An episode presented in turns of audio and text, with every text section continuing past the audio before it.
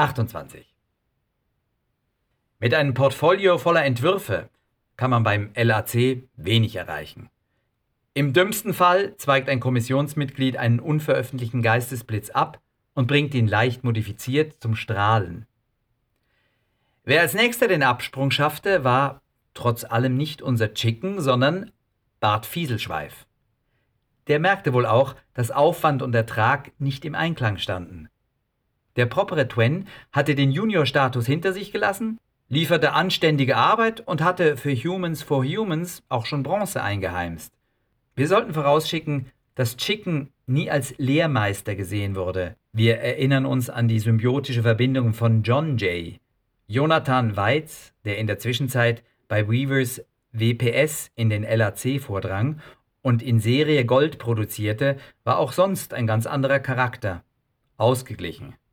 So einem kann man einen Schüler anvertrauen. Unser Chicken war sich seiner pädagogischen Insuffizienz weniger bewusst als seine diversen Vorgesetzten. So weit hochgekommen auf eigene Faust, es in jedem Novizen einen gefährlichen Konkurrenten. Andererseits ist beinharter Wettbewerb nicht der beste Treibstoff für alle Rennteilnehmer? Um Chicken herum nahmen jedenfalls sämtliche Neulinge die Beine in die Hand und versuchten möglichst schnell Land zu gewinnen.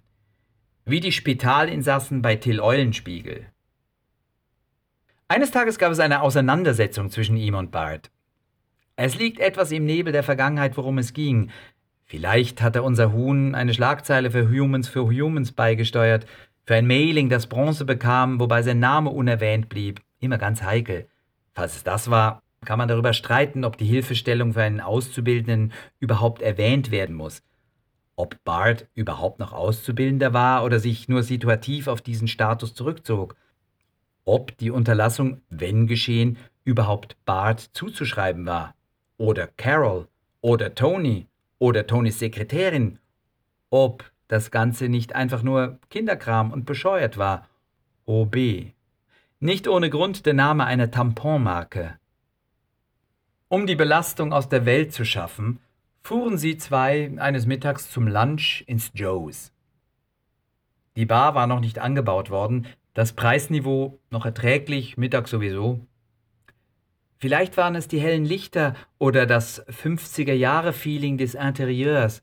Jedenfalls begann Chicken, wahrscheinlich auf dem Umweg, wer wirklich maßgeblich in der Branche ist, von seinem Besuch bei Green and Faint zu erzählen, wie es sich beworben hatte, wie es dort aussah, von Hesse, vom Flop mit seinen fünfeinhalb besten Arbeiten, die tolle Stadt, bla bla bla.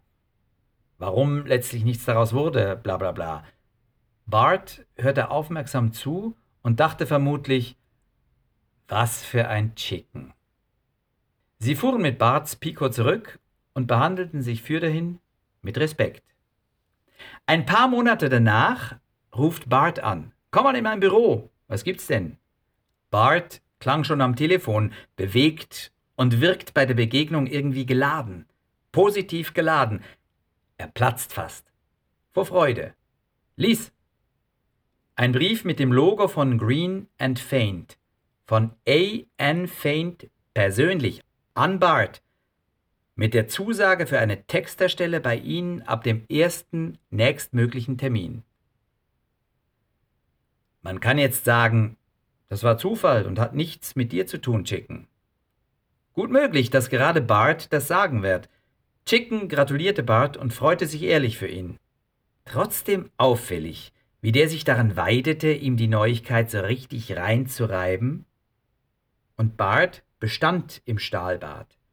Er wurde bei G&F CD und legte eine Karriere hin, von der andere, auch Chicken, nur träumen können.